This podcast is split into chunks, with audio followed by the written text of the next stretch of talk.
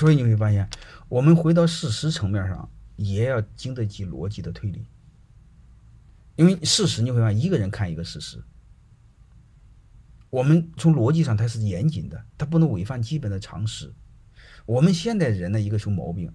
知识读多了，常识变少了，就是好像每个人很有道理、很有学问似的，但是他忘了最基本的常识。然后再往下就不用说了。那中药制剂怎么会进到医院里头呢？啊，那个中药吃的还可以，但是注射是不可以的呀。它怎么会进到医院里去？下面省略一万字。不管怎么了，通过这个，我我我最后一步不说，再往下总做一个总结。第一个，我们不要从情绪上看。啊，那贿赂没问题，什么导致的贿赂？好吧，再往下。所以我们再往下，再接着再往下看呢，就是刚才我说的，啊，第一，我们不要从情绪上看；第二上，我们尽可能回到事实。还有一个，回到事实，你不要从一个维度上看。你比如只有一个一方语言说话，你不要看。你你要从一方语言说话，一定是代表他那一方，能明白了吗？你比如我，你一定代表我那一方，啊，你被办了，你代表你那一方，你光听我说这话没不管用，你最好多方语言都说。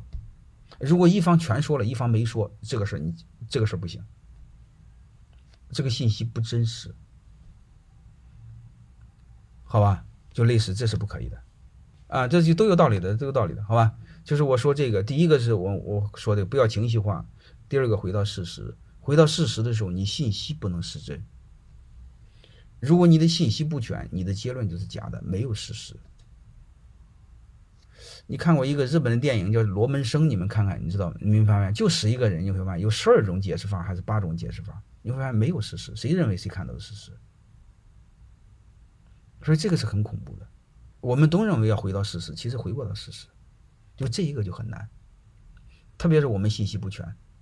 啊，对罗罗生门是吧？你根本上你回不到，你看不到那个东西，你回不到事实。但是你会发现，我们人每个人都很自信、很固执的认为自己是事实。特别是我有强大的话语权，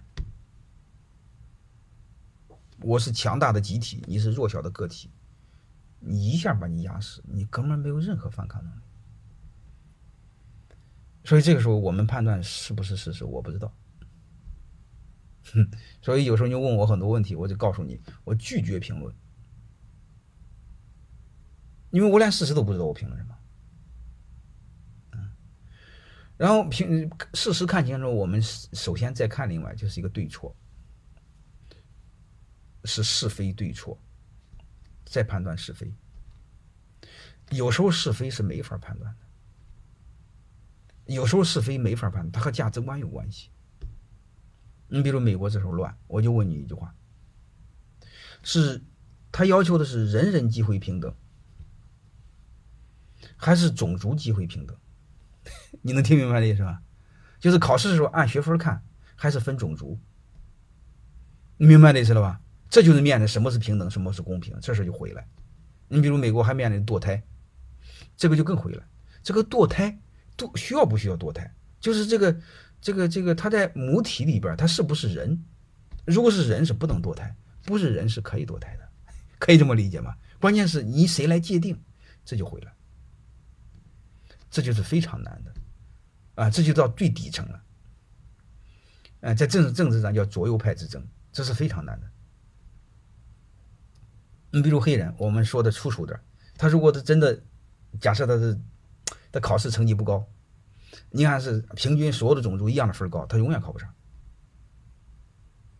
是这回事吧？所以你看，你去人人平等，那他就很冤。但是你如果按种族，他占百分比，他要考多少回来？他这个这么糟糕，你让他进到研究所，他啥也搞不了，他不坏事吗？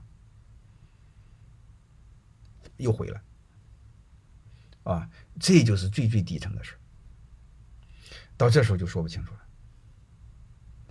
这事说不清楚。你比如非洲有些白左，那能左到什么程度？就某个国家的移民，那个女的，人家把他给办了，把他给办，他不揭发，啊，他也是揭揭揭揭发了之后把他判了，他他就光受伤，嗯，就这么就算了，啊，他首先考虑了人家，因为他又左到左到不能再左，这是这就你我们认为是有病的，在他的心念中是正常的。啊，这就是我，这就是到最底层了，这个说不清楚的事儿，呃，就有很多很扯淡的事你看不出来。你比如说很多他崇尚这个这个裸体游行，啊，追求什么自由，追求什么男女平等，啊，什么同性恋追求自由，这是说不清楚了。嗯，好吧，这是最最底层，这个我已经说不清了，这是我都说不清楚了。啊，我研究了，我研究了一个月的什么是平等，什么是公平，啊，最终搞得我晕了，我也说不清楚了，就把我给搞傻了。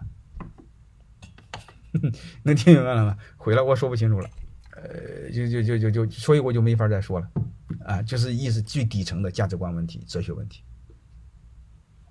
所以你会发现，呃，国外的那个政党它分好几派，那基本上是左派和右派，嗯，基本上你可以理解为社会党、民主党，好吧？特别是欧洲那些高福利国家，非常恐怖。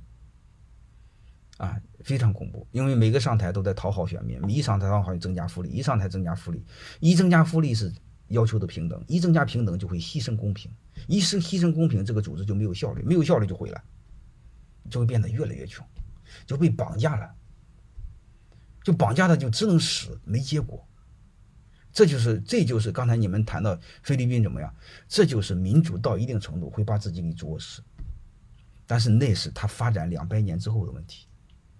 说白了，那是人家有了家伙两百年之后的问题。你的任务是先有个家伙再说。我们尽可能，我们我我想，我们就先回到那个事实层面上，好吧？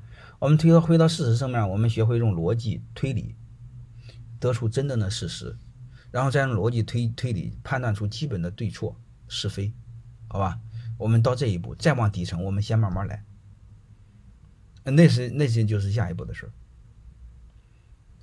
因为如果你要经营企业，经营到很大很大的时候，有你一定会发现，优秀的企业家一定是哲学家、思想家，包括福特，包括洛克菲勒，都一样的事他没有一定的哲学思想，他是做不了的。就是他底层有很多信念在支撑他。你比如八小时工作制是福特做的，给他的工人八美元是他做的。在那个年代，大家是想不到的。他让人人都开上汽车，他是想不到的。那是会侵蚀他的利润的。他底层如果没有一定的宗教信仰，没有一定哲学思想，他是，他是这个事他是，他是看不透的。啊，当然我们浅层面的就是考虑有奶就是娘，挣点钱了啊。你我认为我们还是坚定某种信仰。